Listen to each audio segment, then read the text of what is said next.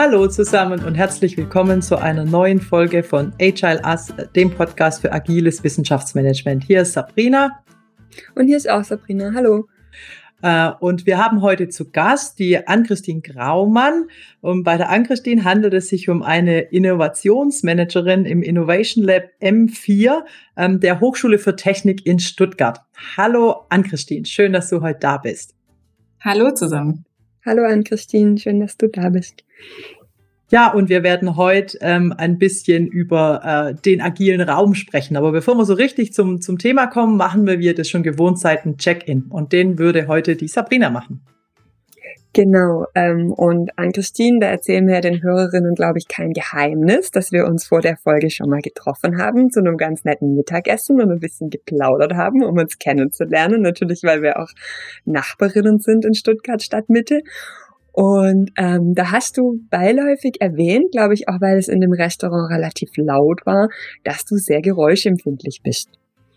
Und deshalb, ähm, ich habe neulich mal bei so einem anderen Networking-Event gemacht und da war die Check-in-Frage, was ist dein Lieblingsgeräusch? Und deshalb wollte ich gerne wissen, also deshalb fand ich das irgendwie interessant und ob es vielleicht für dich sogar sowas wie Lieblingsgeräusch gibt oder ob alle schlecht sind.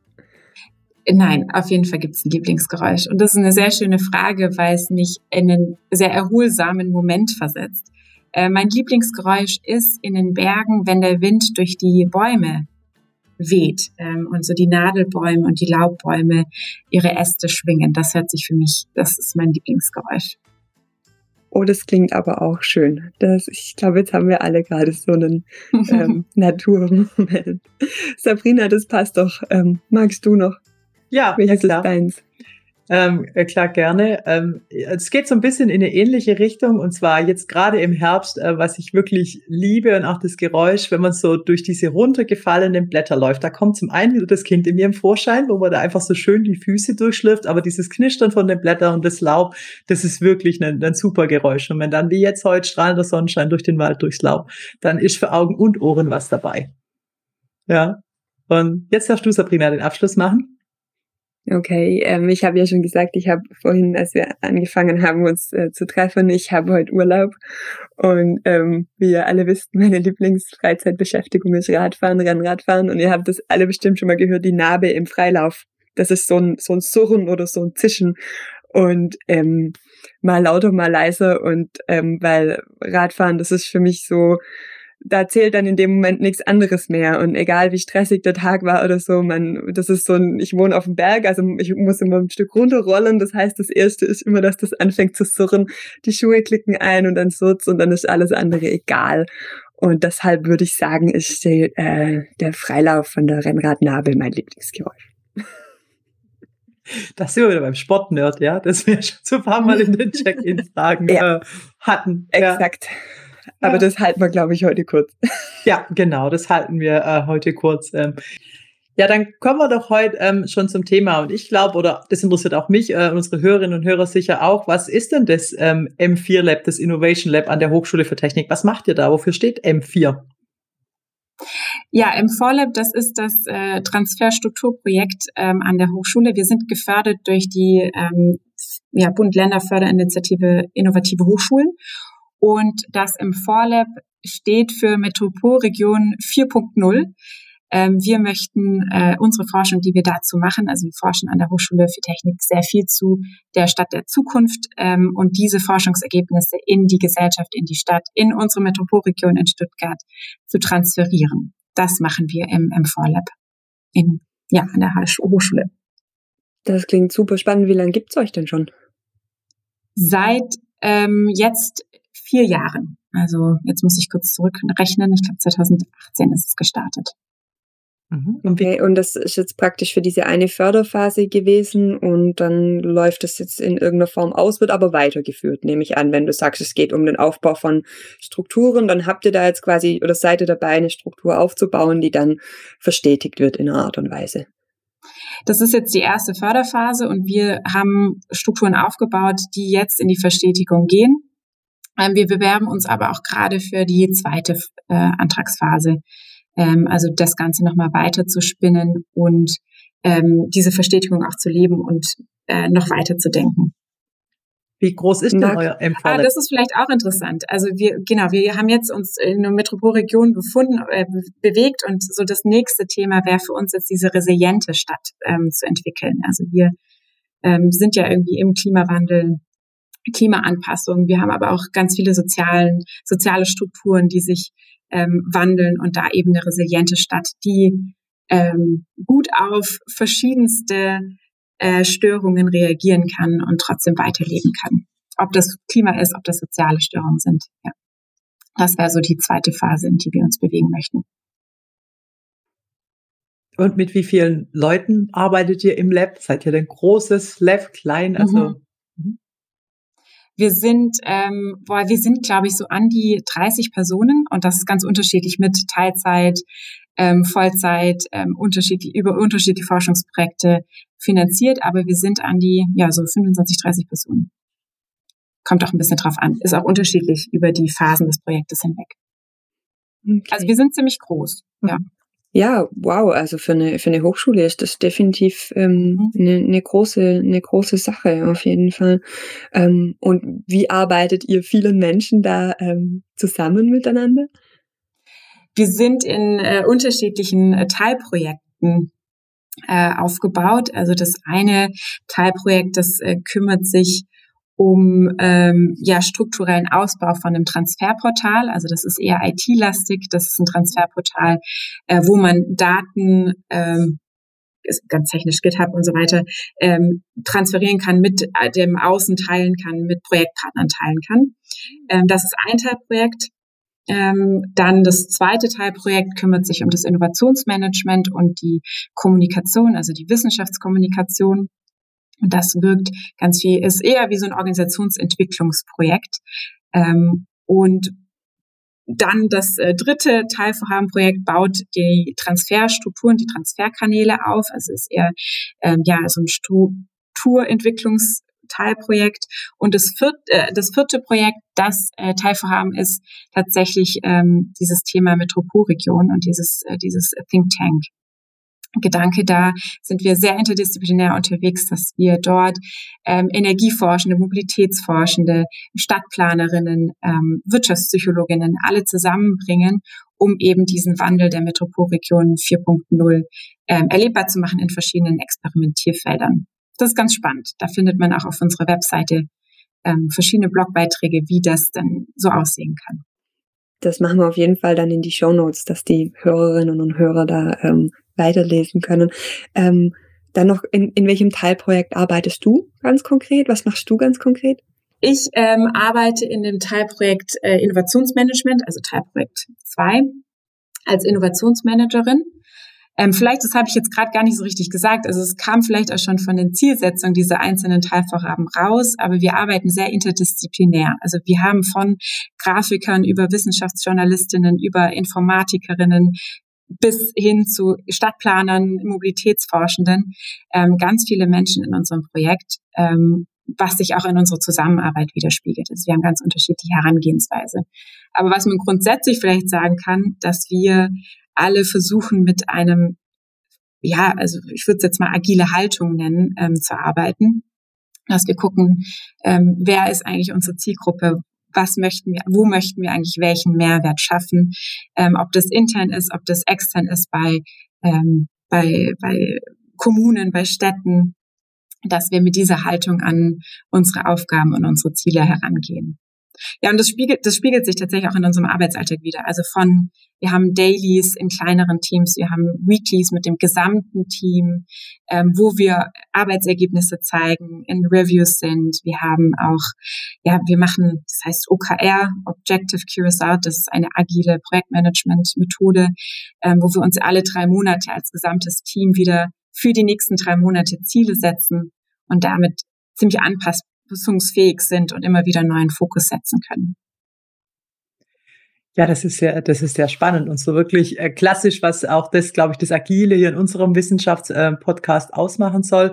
Und die Frage, was ich vorhin auch schon so ein bisschen gespoilert habe, ist, kann man denn diese Arbeitsweise auch, auch in den Räumen sehen? Weil wir wollen ja heute so ein bisschen über Raumgestaltung mhm. reden und vielleicht auch, warum wir gerade mit dir über Raumgestaltung reden, weil du eben einen Background hast und bevor du an die äh, Hochschule der Technik gegangen bist, am Fraunhofer IAO im Bereich ähm, äh, Workspace Innovations gearbeitet hast, wenn ich es richtig gefunden habe. Und jetzt würde uns interessieren, auch brennen, vielleicht auch so im Eigeninteresse, wie sehen denn die Räume aus, in denen ihr arbeitet? Habt ihr auch die agilen Räume dazu?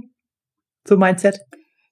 Ja, also wir haben, wir arbeiten in ganz klassischen Räumen. Also ich wart ja auch zu Besuch, ihr zwei. Ähm, das Gebäude ist wirklich ein ganz klassisches Altbaugebäude mit langen Fluren und Büroräumen, die von den Fluren abgehen, ähm, so wie man das aus Hochschulen und Universitäten kennt. Und wir haben aber diese Räume für uns umgestaltet, dass wir dort eben auch Dailies machen können, ähm, visualisieren können, interaktiv arbeiten können. Wir haben uns dort zwei ganz, ja, eher klassische Arbeitsräume geschaffen, wo unsere Arbeitsplätze sind. Und dann aber unseren Flur zum Beispiel ähm, umgestaltet mit äh, Pixeln. Das, die finden sich in allen Räumen auch wieder. Das sind so Holzkästen, die man ganz modular verschieden zusammenbauen kann. Also in Regale, in Bänke, in Tische umbauen kann. Und die stehen auch in unserem Flur. Unser Flur, die ganzen Wände sind mit Post-its beklebt. Ähm, wir haben in dem Flur oder neben unseren Arbeitsräumen eine Bibliothek mit zwei Ohrensesseln. In der Bibliothek gibt es Whiteboards an den Wänden. Wir haben da auch einen kleinen Tisch drin stehen, Pflanzen und Bibliothek. Wir haben auch ein Regal mit Büchern. Äh, und dieser Raum, den nutzen wir für kleinere Projekttreffen, Teammeetings. Ähm, wir können da aber auch ganz gut zu zweit was konzeptionell erarbeiten an den Whiteboards. Ähm, ja, der Raum wird auch genutzt für Videotelefonie, für Telefonieren an sich und aber auch wenn man mal still arbeiten möchte, wie das eigentlich in der Bibliothek ja so üblich ist, also wenn man konzentriert etwas umsetzen möchte. Und wir haben auch noch äh, ganz cool einen weiteren Kreativraum, der ist größer und da können ja bis zu 15 Leute drin ähm, zusammenkommen äh, für Projekttreffen und der, da stehen noch ganz viele weitere Pixel äh, drin. Es gibt auch viele weitere Whiteboards. Es gibt sogar ein digitales Whiteboard ähm, und der Raum ist ganz gut geeignet auch, um Projekttreffen für, dass auch andere Forschungsprojekte diesen Raum nutzen können, um dort zum Beispiel externe Projektpartner auch einzuladen, gemeinsam Workshops zu machen. In einem etwas agileren, in, in ein bisschen kreativeren um, äh, Umfeld. Ja, wir haben das ja vor, vor zwei Wochen, glaube ich, oder vor drei Wochen ähm, besuchen dürfen. Das war schon ähm, spannend, was man tatsächlich, das Gebäude ist ja ganz, ganz ähnlich wie das, wie das unsere, was man damit so ein bisschen Eigeninitiative und äh, Kreativität dann doch tatsächlich ähm, machen kann. Das ist faszinierend und ich fand es sehr einladend für euch, sehr motivierend, sehr inspirierend. Also ich finde, das habt ihr, das habt ihr super gut hingekriegt. Ich glaube, worüber wir jetzt Sabrina noch gar nicht so gesprochen haben, ist eigentlich an Christines Background. Ne? Also jetzt, wo du gerade so angefangen hast, über die Räume zu erzählen. Du bist keine äh, keine Architektin oder äh, Interior Designerin, aber wie wie bist du überhaupt zu diesem ganzen Thema Raum gekommen. Ich habe verstanden, du bist ähm, Wirtschaftspsychologin, glaube ich, vom, vom Background. Magst du darüber noch so ein bisschen erzählen? Weil ich merke gerade, wenn wir zu dem Thema Räume kommen, da bist du auch fasziniert und das beschäftigt dich irgendwie. Und deshalb würde es mich interessieren, warum das so ist. Ja, das beschäftigt mich schon sehr lange. Schon seit meiner Bachelorarbeit äh, kommen Räume immer wieder vor. Ja, ich bin also Wirtschaftspsychologin vom Hintergrund und Innovationsmanagerin. Und ähm, ich habe ich finde einfach faszinierend, was Räume mit einem machen können. Also, dass wir, also ich mich in manchen Räumen super deplatziert fühle und in manchen Räumen aber auch super wohl fühle. Und ähm, das ist für mich ein Thema, das ich auch auf jeden Fall mit in die Arbeitsumgebung nehmen möchte. Ich habe dann mit meiner Bachelorarbeit angefangen, mich mit Arbeitsumgebung zu beschäftigen, wie man durch Räume das Wohlbefinden erhöhen kann, sich motiviert fühlen kann ähm, und eben an sich die Arbeitstätigkeit unterstützt wird. Und das Thema hat sich dann auch weiter fortgezogen. Genau, die Sabrina hat es vorher schon erwähnt. Ich habe ähm, dann am Fraunhofer für Arbeitswirtschaft und Organisation in Stuttgart gearbeitet und dort zu Arbeitsumgebungen geforscht. Genauer gesagt zu, wie man kollaborative Arbeitsumgebungen schaffen kann. Also Arbeitsumgebungen, die Zusammenarbeit, Zusammenkünfte fördern und unterstützen. Und ja, in dem Kontext war ich auch in ganz vielen Unternehmen unterwegs und habe Arbeitsumgestaltung, Arbeitsraumumgestaltung wissenschaftlich begleitet. Vielleicht auch, also ein Punkt, warum es mich auch noch so fasziniert ist, Räume machen so viel sichtbar. Also eine Unternehmens, also man kann in einem, man geht in ein Unternehmen rein oder in eine Hochschule, in eine Universität rein und man kann nicht die Prozesse sehen, man kann nicht das Organigramm sehen. Aber was man sieht, was man sofort ähm, erfasst mit seinem Auge und auch wie man sich in diesen Räumlichkeiten fühlt, ist der Raum. Gehe ich da rein und fühle mich sofort ja willkommen geheißen, ich kann was anfangen, ich kann überall klopfen oder mhm. äh, sind alle Türen zu und ich weiß gar nicht, ich finde mich nicht mal zurecht mit dem Navigationssystem, das mir geboten wird. Mhm. Ähm, und das finde ich einfach faszinierend, was Raum sichtbar macht.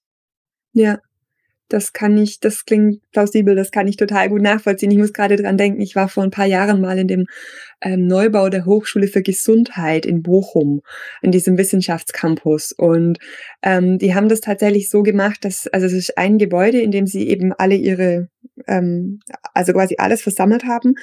Und überall auf den Fluren sind quasi Arbeitsmöglichkeiten für die, für die Studierenden. Also man kommt gleich rein und die haben so, so kleine Ecken, wo man dann sieht, die sind hier willkommen, die sollen hier arbeiten. Dafür ist das Gebäude gedacht, die sollen hier was lernen. Aber gleichzeitig sind sie nicht in so kleinen, ähm, also da ist nicht die Tür zu, sondern es ist mittendrin. Und man hat dann quasi auch die Idee, ah, vielleicht kommt die, die Dozentin oder der Dozent vorbei, man kann Fragen stellen, man hat einen offenen Austausch. Und das Gleiche war dann drei, vier Ebenen ähm, höher in dem Gebäude. Da ist dann quasi die zentrale Verwaltung untergebracht. Die haben eine riesige ähm, Kaffeeküche, die dann in so einen Besprechungsraum übergeht. Und daneben ist irgendwie die, das Büro des Kanzlers, die Tür ist offen. Da sind die Büros von allen Dezernentinnen und Dezernenten, die Tür sind offen. Und alles dreht sich um diesen, um diesen Bereich, wo man auch sieht, auch auf Leitungs- und Verwaltungsebene ist alles offen. Wir wollen Austausch, wir wollen Transparenz, wir wollen ins Gespräch kommen. Und das hat mich total ähm, fasziniert und auch wenn man sich gerade in diesem Gebäude ist mir dann aufgefallen, ja, Hochschule für Gesundheit, die bilden Hebammen aus, Physiotherapeuten, sie haben was für Krankenpflegende.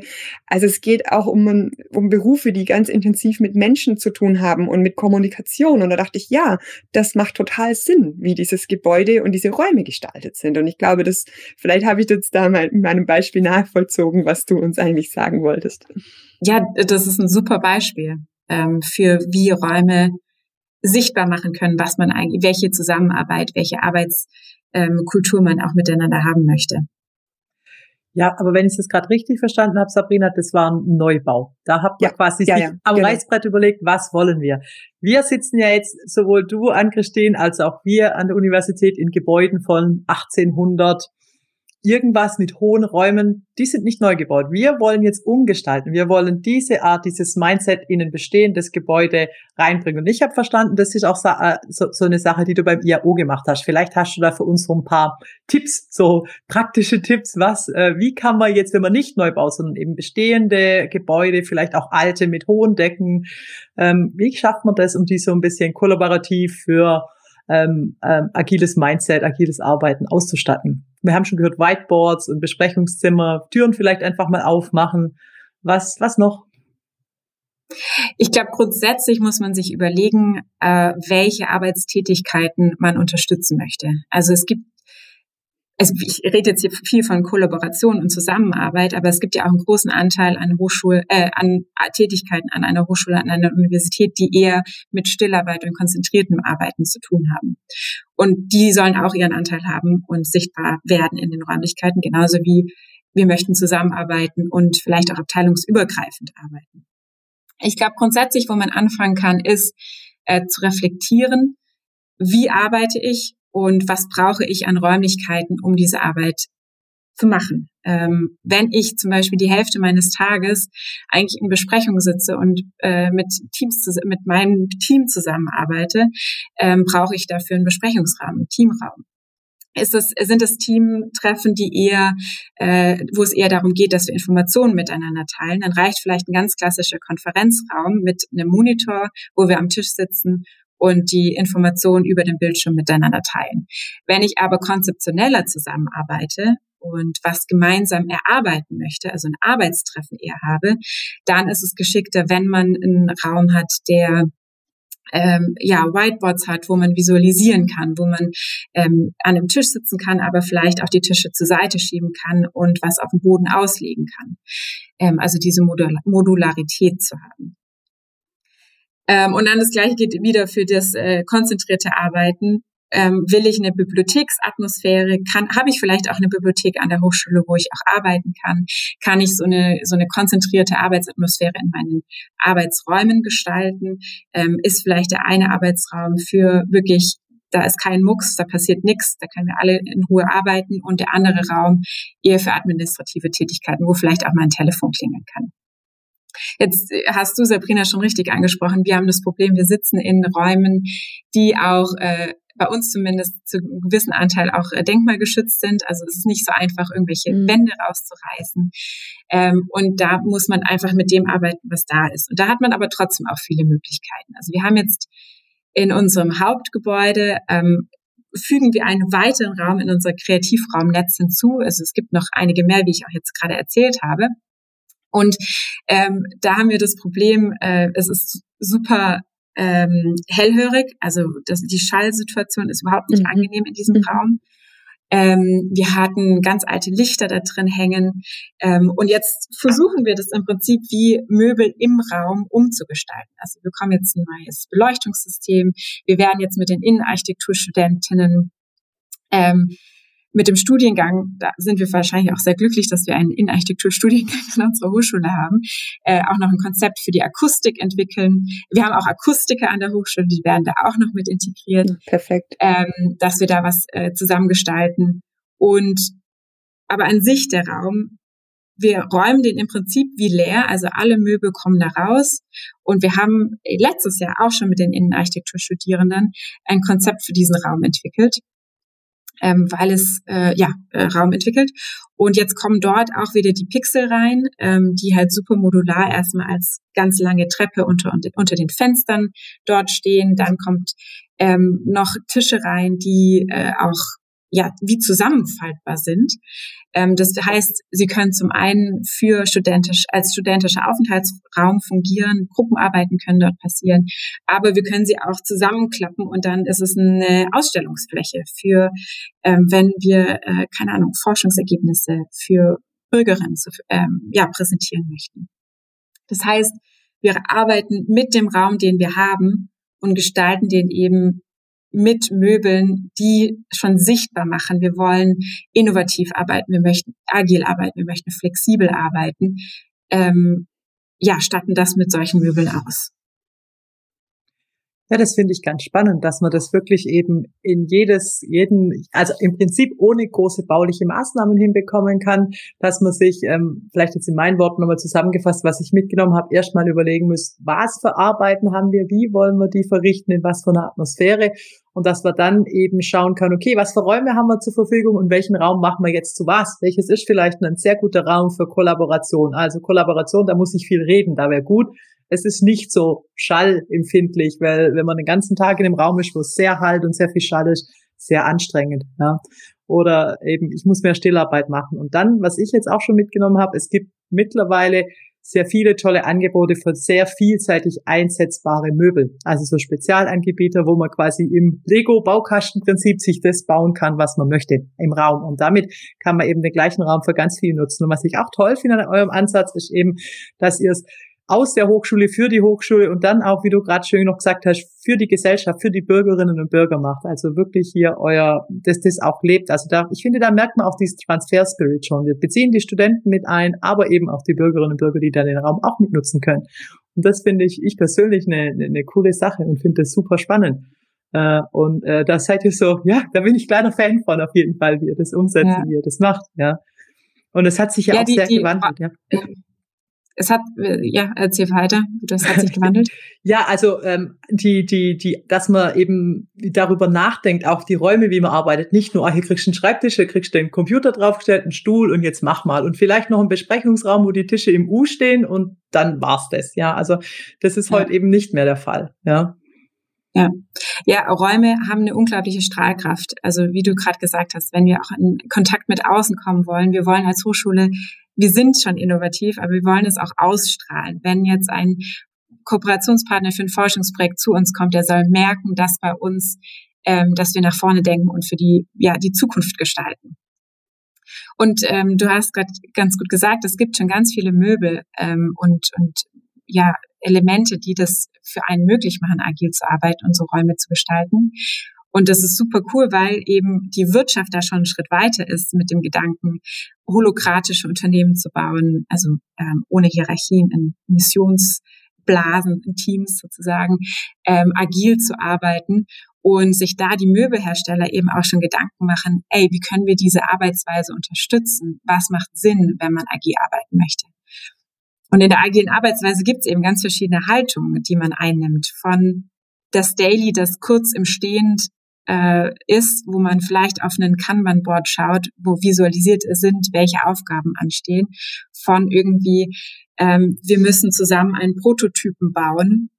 Wie könnte das denn ungefähr aussehen auf einer Fläche, was auch wieder den Fokus ganz anders gestaltet, dann gibt's in der agilen Arbeitsweise immer auch die Sache, hey, ich zeige meine Arbeit, ich bin transparent, ähm, wie kann man das denn machen? Also dann sieht man in ganz vielen Unternehmen eben und bei uns, wir hatten jetzt auch eine, so, so Treppen, auf denen man sitzen kann. Und vorne steht ein Whiteboard und oder ein Bildschirm und jemand zeigt eben, an was er arbeitet und holt sich Feedback dazu ein. Also da kann man eben ganz viel spielen mit verschiedenen Haltungen, die man im Raum einnimmt, ob sitzend, stehend, im Kreis, fokussiert nach vorne. Äh, und da gibt's mittlerweile so viele Elemente und so viele Ideen, wie man das umsetzen kann. Ja, ähm, also das ist, das finde ich, ähm, das finde ich auch ähm, faszinierend. Und würdest du sagen, ähm, dass da vielleicht Hochschule und Universität an manchen Stellen oder an vielen Stellen dieser Entwicklung noch hinterherhinkt, weil de facto ist es ja so, Arbeit Arbeit hat sich verändert, wie wir zusammenarbeiten und das hat sich auch in, in Verwaltungen ähm, verändert, oder? Genau, die, also es ist für mich immer noch faszinierend, unsere Räumlichkeiten, unsere Büroräume, gerade in Hochschulen und Universitäten, wo wir auch sehr viel in alten Räumen sitzen, die haben sich seit Jahrzehnten nicht geändert. Ähm, ja, wohingegen, seit 100 Jahren, ja. ziemlich genau, ja. ähm, wohingegen sich unsere Arbeitsweise und die, die Anforderungen, die, die wir erfüllen müssen, sich wahnsinnig geändert haben. Ja, es ist alles digital geworden. Wir haben ähm, wir haben, arbeiten alle mit Computern, was vielleicht in den 70er Jahren, 60er Jahren noch nicht der Fall war, ja. Ähm, wir haben, äh, weiß nicht, unsere ganzen Prozesse sind auch viel schnelllebiger geworden und das spiegelt sich überhaupt nicht in unseren Räumlichkeiten wider. Äh, und wie sollen wir agil arbeiten äh, in Räumlichkeiten von vor über 100 Jahren? Ähm, also wie soll das denn funktionieren, wenn äh, es fängt schon bei Kleinigkeiten an, dass teilweise ja auch noch nicht jede Person einen Laptop hat, sondern ähm, wir noch an festen äh, Computern sitzen. Äh, ich nicht mal irgendwie Post-its zur Verfügung habe, die ich an der Wand kleben kann. Und dann ist es natürlich ein Paradoxon, wenn man erwartet, hey, wir wollen eine, eine schnelle äh, ja, agile Forschungsprojekte machen, ähm, vielleicht auch agile in Verwaltungen arbeiten, aber dann irgendwie nicht die Räumlichkeiten, die Infrastruktur dafür zu haben, es umzusetzen. Und ähm, ja, da steht man natürlich dann irgendwie von einem Dilemma als, als Mitarbeitende. Ähm, ja, wie soll ich denn das jetzt eigentlich hier machen? Da ist aber so ein bisschen auch die Frage, was muss denn zuerst sein? Brauche ich agile Räume und eben diese Konzepte, um die Arbeit möglich zu machen oder möchte ich erst zu arbeiten und merke dann, was ich brauche? Also das ist so ein bisschen so eine Henne-Ei-Sache. Wenn ich jetzt als Arbeitgeber, wenn ich jetzt Chef bin und sage, so, ich habe jetzt die Gebäude, ich mache jetzt alles auf auch agile Workspaces. Ich nehme jetzt, ich mache jetzt das raus, ich mache keine Einzelbüros mehr, ich mache jetzt Besprechungsecken, dann mache ich Stillarbeitsflächen und dann sage ich jetzt meinen Leuten, arbeitet so. Also wie, muss es mit, wahrscheinlich muss es Hand in Hand irgendwo gehen, das erlebbar zu machen. Ich denke, das macht auch ihr, du hast es schon angesprochen, ihr habt einige Räume, die so sind, aber ich gehe mal davon aus, der Großteil der Räume an der Hochschule der Technik sind auch nicht so. Die sind noch alte Arbeitswelt. Und ihr macht dann in euren neuen, nenne ich es jetzt mal in Anführungsstrichen, Räumen Angebote, um zu zeigen, wie es sein kann. Und dann bietet ihr ja. vermutlich Veranstaltungen an, damit es erlebbar wird? Fragezeichen. ja. Ähm, oh, du hast jetzt ganz viele Punkte aufgebracht. Also im äh, so wo fängt man an? Ich, also es bedingt sich gegenseitig. Also Arbeitsweise und Arbeitsräume bedingen sich gegenseitig. Es macht nie Sinn, äh, ein tolles rotes Sofa und alles agil umzubauen, aber die Menschen und die Mitarbeitenden und die Kolleginnen ähm, können damit nichts anfangen, beziehungsweise brauchen das vielleicht auch gar nicht, weil sie äh, tr trotzdem Stillarbeit viel telefonieren wollen und dann in der Großfläche sitzen und denken, ja, was soll ich denn jetzt hier? Ich komme gar nicht, ich kann meine Arbeit gar nicht erledigen.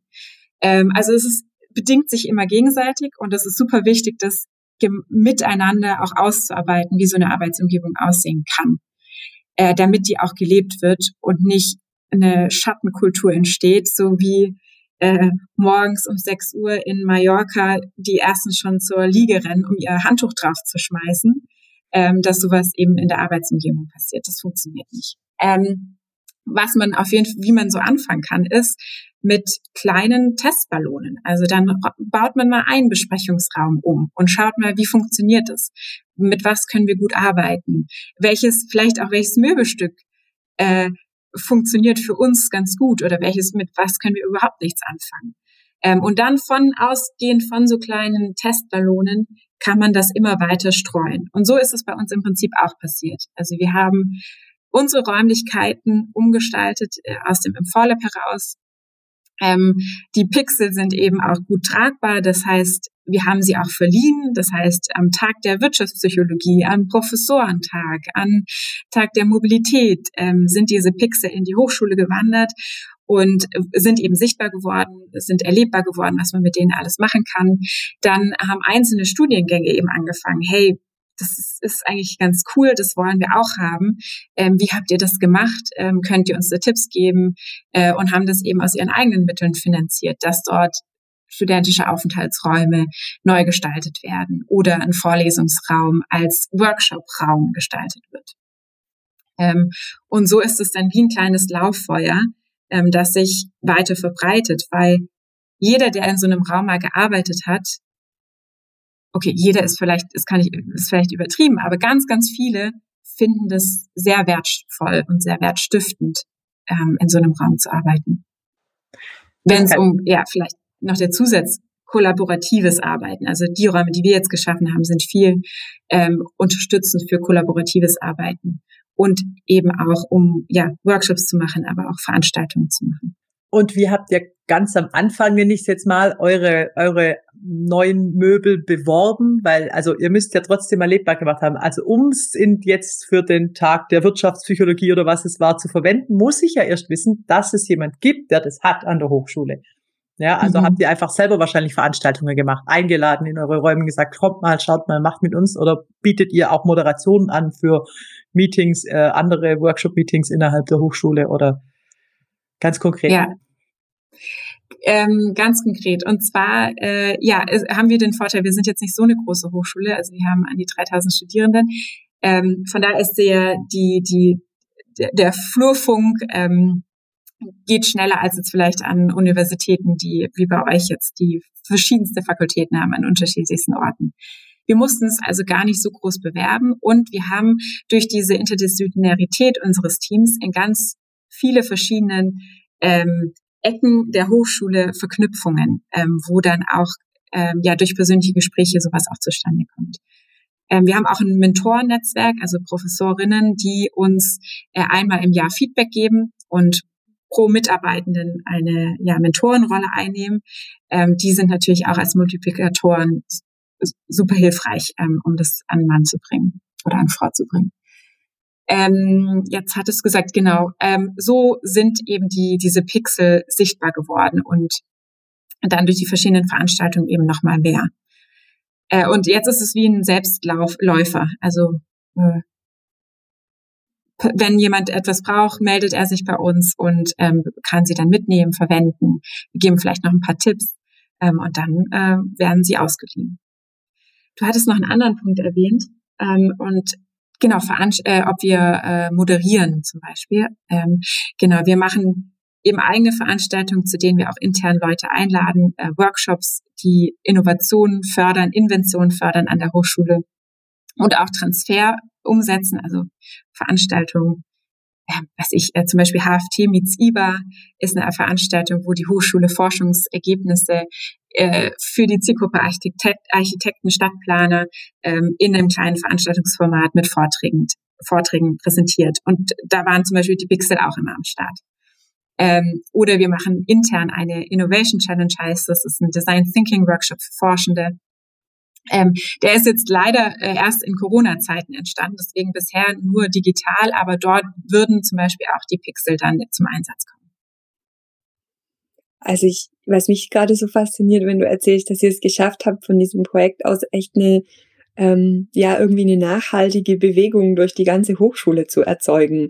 Und dass es ähm, auch so durch die, durch die Vielfalt, was ihr natürlich an angewandten Wissenschaften unter eurem Dach habt, dass du sagst, ihr habt Leute, die beschäftigen sich mit Akustik, mit Innenarchitektur, aber natürlich auch wie du ähm, ursprünglich mit Wirtschaftspsychologie, also ganz unterschiedliche Perspektiven, Fähigkeiten, Ideen, Konzepte in sowas einbringen können und wie tatsächlich dann alle das Gefühl haben, sie, sie sind da einerseits Nutznießende, aber umgekehrt können auch einen, einen ganz wertvollen Beitrag dazu leisten und dass sich eigentlich durch sowas ähm, eher einfaches wie Holzwürfel mehr oder weniger eine ganze Universität, äh, eine ganze Hochschule verändern kann. Das finde ich total ähm, faszinierend, auch in, in terms of ähm, Nachhaltigkeit. Und dass es natürlich auch schafft, denn einerseits ähm, für die für die Wissenschaft da was damit ähm, Anreize zu bieten, aber auch denen umgekehrt wiederum eine, eine Plattform zu geben, ähm, auch einen Beitrag zu leisten, dass die Hochschule sich entwickelt. Ich finde das ein, ein faszinierendes Projekt, wirklich. Ja, äh, wie, also ich habe es vorher schon gesagt, ähm, sichtbar machen von der Arbeit, von der eigenen Arbeit. Und das reicht auch schon, also wir haben jetzt diese Pixel, aber es reicht ja auch schon, wenn an der Tür ein, ein cooles Plakat hängt, das irgendwie deutlich macht, hey, hier, was heißt cool, ja, also keine Ahnung, was cool heißt, aber hier arbeiten wir vielleicht mit Post-its, hier arbeiten wir äh, mit dieser dieser Haltung, dieser, diesem Gedankengang. Ähm, da kann man unglaublich viel machen. Ja, mich würde jetzt auf jeden Fall auch nochmal interessieren an Christine. Also einerseits, weil die, die Podcast-Folge langsam auf die Zielgerade einbiegt, aber weil du ja gesagt hast, ihr seid mit eurer ersten Förderphase auch ähm, quasi auf der, auf der Zielgerade mit eurem Innovation Lab. Wir mit dem Agility Lab haben jetzt, glaube ich, gerade so unser erstes Drittel passiert. Deshalb fände ich den ähm, ganz spannend vielleicht von dir zu hören als äh, schon ganz erfahrene in diesem Bereich. Was sind denn so eure Learnings aus äh, vier Jahren Innovation Lab an der HW? Oh, da gibt's ganz, ganz viele Learnings. Ähm, zum einen als so ja als Strukturentwicklungsprojekt, wie ihr es ja auch seid, ähm, also agile Strukturen zu entwickeln. Wir entwickeln Transferstrukturen. Das bedeutet ja auch immer eine gewisse in gewisser Weise eine Organisation weiterzuentwickeln ähm, braucht es Zeit. Also wir haben bestimmt ein Jahr gebraucht, bis wir uns selber gefunden haben, bis wir uns in der Hochschule gefunden haben, wo wir vielleicht auch Berührungspunkte mit den Forschenden haben, mit der Verwaltung haben. Also es braucht Entfaltungszeit, um überhaupt ein Momentum entwickeln zu können und etwas zu bewirken.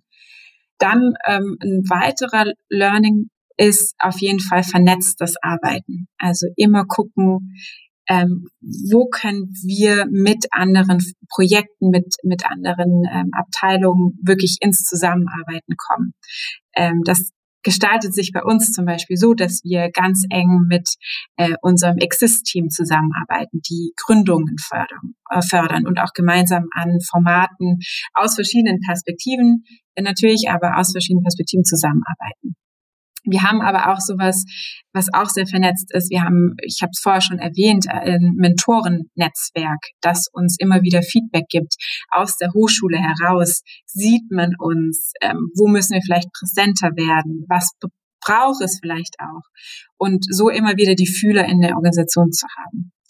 Das ist ein weiterer Punkt. Dann ähm, ich, was, was ich auch noch finde, ist, ähm, wir sind interdisziplinär als Team aufgestellt und bringen dadurch ganz viel Expertise und Kompetenzen in die Hochschule herein. Also einen Grafiker zu haben. Ähm, wir als Innovationsmanagerinnen, wir sind zu, äh, ja, je, je nachdem, wie man es zählt, vier Leute. Mit den Methoden, die wir haben, ähm, bringen wir natürlich einen unglaublichen Mehrwert an die Hochschule, das auch erlebbar zu machen. ähm, wie man vielleicht auch anders arbeiten kann.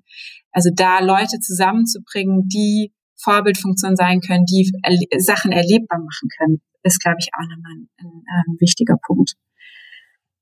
Ansonsten ähm, schauen, wo entsteht Resonanz. Also welches Angebot trifft auf Interesse, wo kann man wirklich an einem konkreten Beispiel einen Mehrwert schaffen als äh, ja als als Lab, als ähm, ja, Transferlab in unserem Fall.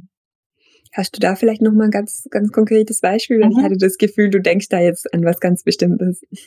Ja, also zum Beispiel ähm, äh, ein Forschungsprojekt äh, entwickelt eine, ein, äh, ja, äh, will ein Forschungsprojekt Treffen organisieren, ähm, hat verschiedene Vorträge geplant, aber möchte gerne noch einen interaktiven Teil dazu äh, integrieren in dieses Forschungsprojekt Treffen ähm, und fragt uns, hey, habt ihr da einen Tipp, wie können wir vielleicht besser noch diesen Transfer, dieses Interaktive, dieses Zusammen in den Dialog kommen in einem Workshop gestalten? Mhm. Und ähm, kommen auf uns zu und wir überlegen dann gemeinsam, wie könnte man das denn gestalten. Und dann haben wir natürlich die ganzen Workshop-Methoden, ähm, die Innovationsmethoden im Hinterkopf, die wir dann anbieten können und sagen können, hey, so könnte es zum Beispiel aussehen.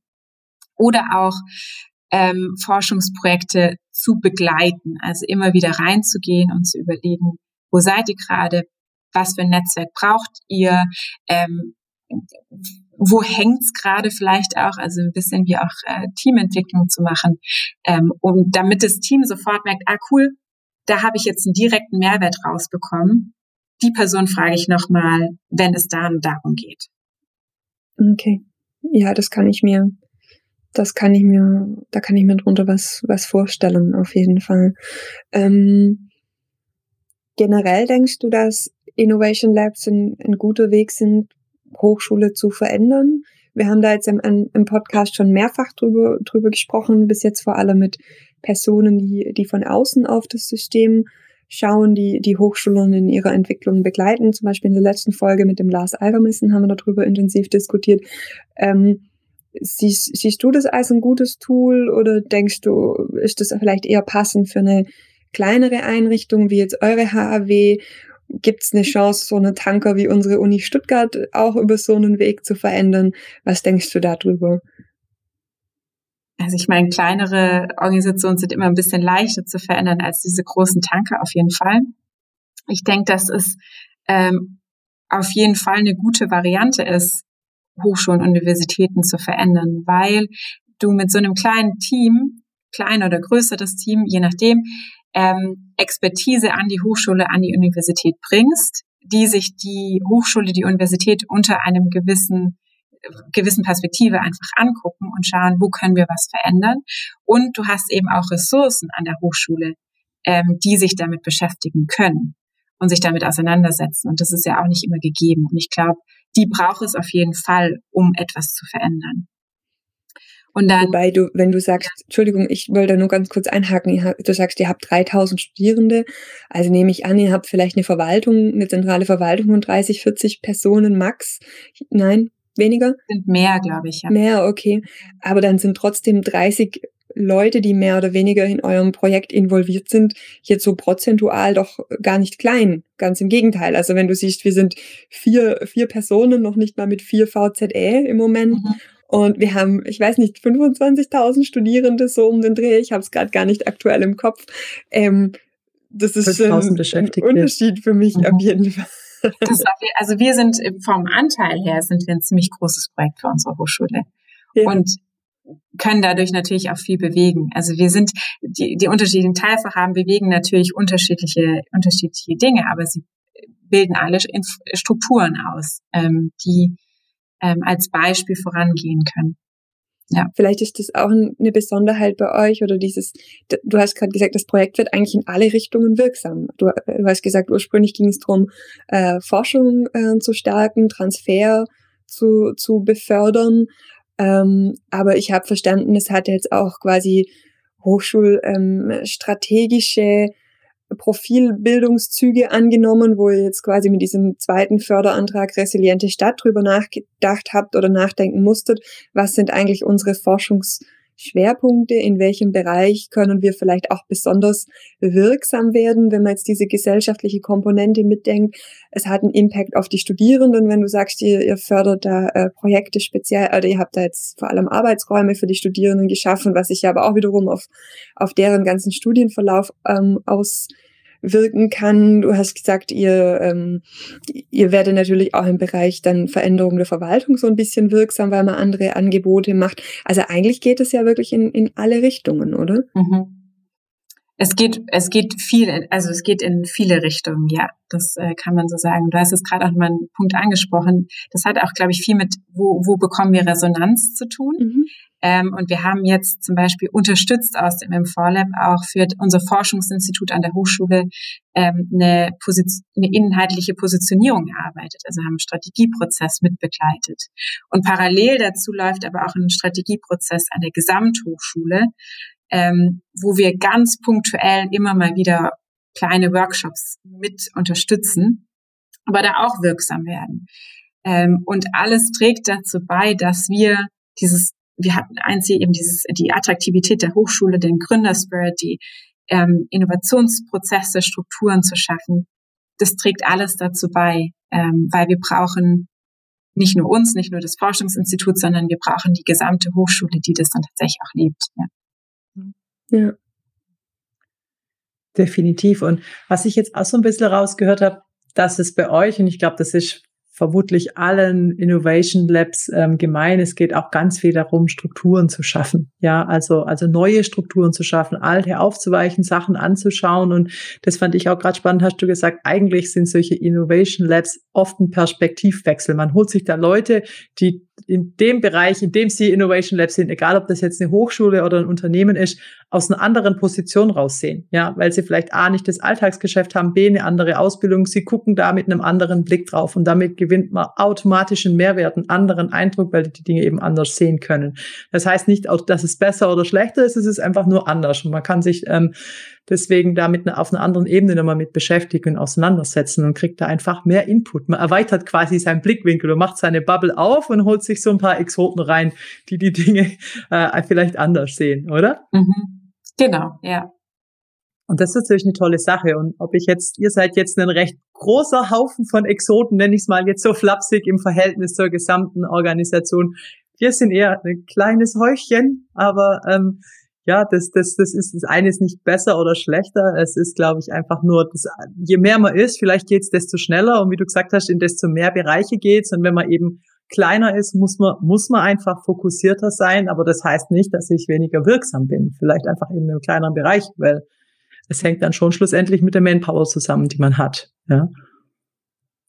Ja, würde ich, würde ich so jetzt zusammenfassen. Also für uns ähm, bist du und seit des M4 Lab wirklich ähm, sehr spannend, weil ihr einfach dieses Stück schon weiter seid wie wir und, und wir da ganz viel draus lernen können und so ein bisschen uns auch zum Vorbild nehmen können, was geht. Also äh, sowohl was das Thema Räume angeht, ich war sehr angetan von euren euren äh, Holzkastenmöbeln, was man was man da machen kann, aber eben auch was was das Thema auch mit Durchhalten angeht, weil das habe ich jetzt auch so mitgenommen aus dem, was du gerade gesagt hast, dass es wirklich braucht, wenn man neu ist als neue Struktur, als neue Idee, dass man sich diese Zeit, ein Jahr, vielleicht sogar ein bisschen länger braucht, um erstmal äh, klar zu werden, wofür stehe ich, wofür sind wir da, was was ist unsere Positionierung und das eins der Kern, Kernaufgaben am Anfang auch eben diese Vernetzung ist. Ja, und mhm. das finde ich ganz spannend, weil wir, glaube ich, vor zwei Folgen war das äh, mit der Dr. Julia Schönbrunn, dieser Netzwerkforscherin, gesprochen haben, wo es gerade darum ging, warum ist denn Netzwerken so wichtig? Und dass es gerade für solche Strukturen wie Innovation Labs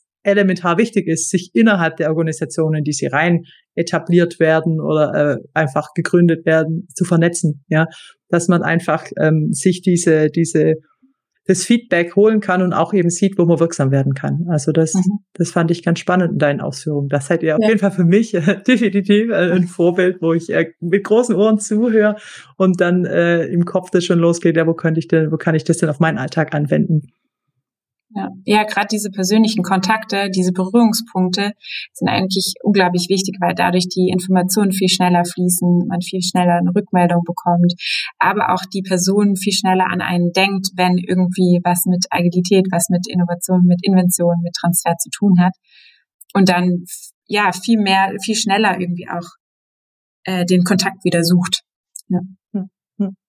Ja, das, das habe ich auch äh, definitiv mitgenommen, vernommen, dass äh, sichtbar sein mit dem, was man tut, sehr, sehr elementar ist, ja, dass man ähm, und das geht auch in die Richtung in einer anderen Folge, die wir hatten, was Kernelement von Working Out Loud mit zeig, was du tust und stell das dar, dann wissen die Leute auch, für was sie dich fragen können und für was du da bist. Also dass das wirklich ganz viele, äh, viele, viele Themen vereint, so einen, so einen Lab und dann, dass man diesem Lab mit den Räumen, was ja heute unser Thema war, auch einen Ort, einen präsenten Ort gibt, wo man es erleben kann. Weil vieles mit Sichtbarkeit machen und reden, das ist noch nicht sowas wie was so, so erlebbar ist wie ein Raum, wo ich reingehen kann, wo ich es fühlen kann, wo ich es sehen kann, wo ich es auch anfassen kann oder umbauen. Mir mal den Finger in die Pixelmöbel einklemmen, ja, wenn ich sie zusammenbaue oder sowas. Ja, also das, das spricht nochmal einen Sinn an. Ja, und das finde ich eigentlich sehr schön, ja.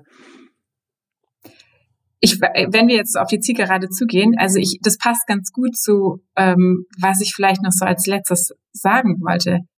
Ähm, also das ist schon Take-Home-Message quasi, weil das ja, ist immer unser Schluss quasi, dass jeder genau. sagen darf, was er mitnimmt. Ja, Passt es jetzt gerade schon oder hattet ihr noch weitere Fragen? Nö, also ich würde sagen, passt. Wenn wir auf die Uhr ich schauen, habe ich gerade schon überlegt, wie man das äh, ein bisschen zusammenfasst. Also gerne Schlusswort, hau, hau raus. Weil, also genau, also ich würde nochmal auf, den, auf diese Räume zurückkommen und wie du jetzt auch gerade gesagt hast, und zwar, ähm, dass dadurch eben ganz viel sichtbar wird und eben diese Zusammenarbeit, das Vernetzte auch sichtbar werden kann. Ähm, mhm. Und dass es super wichtig ist, in äh, in ja, Arbeitsumgebungen, die zum einen konzentrierten Flächen zu haben, aber eben auch Orte zu schaffen, wo man Zufälle, wo Zufälle passieren können, wo man informell zusammenkommen kann. Weil, also wenn man sich irgendwie zu Hause vorstellt, wo stehen alle Leute, wenn man zu Hause eine Party hat? Ja, in wo finden. Die, genau, ja. wo finden die besten Familiengespräche statt? In der Küche. Hm. Und ähm, diese Orte an der Hochschule oder an Universitäten zu schaffen, aber auch mit Sitzorten, mit ähm, gutem Kaffee, mit einer gemütlichen Kaffeeküche oder mit einem gemütlichen Kaffee, ähm, das ist, finde ich, ein, ein, ein Schlüsselfaktor, ähm, der mhm. auch sehr viel sichtbar macht. Ob das abteilungsübergreifend zusammenarbeiten ist, forschungsprojektübergreifend, ähm, mal in Kontakt zu kommen, zu wissen, was die anderen machen. Da entsteht so viel. Und es ist natürlich auch super niederschwellig, ja. Also das, das ist, da gibt's quasi ja. keine also keine Berührungsängste, keine, das kann, da kann man einfach hingehen, sich seinen Kaffee holen, sich mal hinsetzen und das passiert dann so ganz automatisch nebenbei, ohne dass genau. man, weil ich denke, das ist auch immer ein Punkt dieser ganzen Sache, dass man es ganz niederschwellig erlebbar macht, ja, dass, dass es eben nix so Fancies aus irgendwelchen äh, Managementkabinen ausgedacht von oben runter ist, sondern dass es wirklich ganz easy, leicht erlebbar ist, so dass man einfach hingehen kann, sich's mal anschauen. Ich glaube, das ist ähm, ein großer Mehrwert. Ja, dann Sabrina, was ist, was nimmst du mit von heute? Oh, von unserem ähm, Gespräch. Ganz, ganz viel tatsächlich. Also ich fand wirklich an Christine vielen Dank für deine ähm, Perspektive einerseits aus der aus der HAW, aber andererseits eben auch, dass du diese diesen agilen Diskurs oder diesen agilen Wissensmanagement, Wissenschaftsmanagement Diskurs, den wir so ein bisschen gesponnen haben über unsere Folgen, ähm, nochmal um diese Perspektive der Räume erweitert hast. Ich fand das unwahrscheinlich ähm, wertvoll und ähm, Natürlich ist es eine sehr äh, profunde Einsicht, dass natürlich neue Arbeitsweisen auch neue Arbeitsräume brauchen. Aber ähm, ich finde es ganz wichtig, dass du das nochmal so deutlich und, und plakativ und wunderbar illustriert hier in unserer Runde ausgesprochen hast. Und ich hoffe, dass das unsere Hörerinnen und Hörer auch ähm, erreicht und, und inspiriert, auch nachzudenken, was sie vielleicht in ihrer Einrichtung verändern können, verändern wollen und was eben auch Nachdenken über die über die Umgebung, in der wir arbeiten, ähm, bewirken kann. Und ich glaube, da hast du ganz ähm, eingängig verschiedene Leitfragen ähm, formuliert, die sich jeder stellen kann. Welche Art von Tätigkeiten verrichte ich denn? Was wird in meinem Team, was, welche Tätigkeiten werden in meinem Team ähm, vorgenommen? Und wie könnte da vielleicht eine passende Umgebung dazu aussehen? Das finde ich ganz zentral, dass sich das jede und jeder mal fragt. Und insofern ähm, ja, also danke dafür. Das ist das, was ich heute auf jeden Fall mitnehme, dass wir uns das ganz, äh, ganz massiv fragen müssen. Ja, danke schön. Und Sabrina. Ja. Also, sorry, eigentlich, ich wollte euch nicht. Ähm Sabrina fasst gerne zusammen. Sonst, ich wollte mich nur bedanken für eure guten Fragen und ähm, die, das Interesse an diesem Thema. Ja, äh, sehr gerne. Dann ähm, ich möchte mich auch bedanken bei dir, Ann-Christine. Und äh, mir hat das Gespräch heute wirklich auch äh, viel Spaß gemacht. Und ähm, ich finde, es ist sehr gut rübergekommen, dass du wirklich so eine richtige Leidenschaft für die Räume hast. Ich finde, du bist immer sehr aufgeblüht, wenn du über das Räume gesprochen hast und man merkt, dass das wirklich ein Thema ist, wofür du brennst. Und mein, meine Take-Home-Message oder was ich wirklich mitgenommen habe, ist, dass ähm, ähm, das vielleicht, was du auch zum Schluss gesagt hast, dass eben Räume die Möglichkeit bieten, diese Dinge erlebbar zu machen. Diese, diese, diese Thematik, agile Workspaces, andere Arbeitsplatzgestaltung schafft, gibt einem die Möglichkeit, ein Mindset erlebbar zu machen und eine Kultur und eben auch ganz, ganz niederschwellig. Ja, und dass es was ist, das Hand in Hand gehen muss. Ja, dass es äh, natürlich ein Mindset bedarf, aber dass die Räume und die Möglichkeiten, ähm, die man da äh, zu schaffen kann, ähm, ähm, das, das, das einfach beflügelt und, und äh, sich gegenseitig verstärkt. Und da kommt man in so eine klassische Win-Win und auch in eine Situation, wo man vielleicht nicht mehr mehr ein lineares Wachstum hat, sondern dann, dann äh, befruchtet sich alles äh, doppelt und noch schneller. Und das finde ich wirklich super. Und ähm, mir hat auch, ähm, ich habe da immer eure Pixelmöbel jetzt vor Augen und das habe ich auch mitgenommen. Es geht wirklich ganz leicht. Es muss, es muss gar nicht kompliziert sein. Man kann mit den Räumen, die man hat, schon ganz viel machen und ähm, einfach Schritt für Schritt das langsam ähm, zu zeigen und erlebbar zu machen. Und äh, das, das nehme ich definitiv mit und äh, schreibe auf meine Wunschliste an Investitionsmitteln für das nächste Jahr. Ich hätte gerne ähm, schöne Holzkastenmöbel, mit denen wir ähm, ganz leicht erlebbar verschiedene äh, Modelle und, und, und äh, Prozesse machen können und äh, Formate auch. Also das nehme ich mit, weil wir jetzt Investitionsmittel anmelden dürfen fürs nächste Jahr. Mhm. Definitiv, ganz konkret werden Hallo, wir das im Laufe der Woche tun, genau. und äh, ja, weil ich glaube, nur so geht's. Da bin ich voll dabei. Ich bin ein sehr haptischer Mensch, ich fasse Sachen gern an und in dem Moment, wo man es wirklich auch auf die Art erleben kann, äh, gewinnt man für mich ganz viel nochmal dazu. Okay, dann. Äh, Vielen Dank. Genau. Äh, Danke dir ganz herzlich und euch fürs Zuhören. Und genau. dann. Und wie gesagt, heute ist die letzte offizielle Folge mit Gast unserer ersten Staffel. Wir werden noch sowas wie so ein bisschen eine Fazitfolge machen, was wir beiden hier aus unserer ersten Staffel äh, Agile Us gelernt haben. Also einmal hört ihr uns noch dieses Jahr äh, und ich hoffe, da seid ihr auch wieder dabei. Genau, dann freuen wir uns auch ganz besonders schon auf in zwei Wochen. Bis, tschüss. tschüss.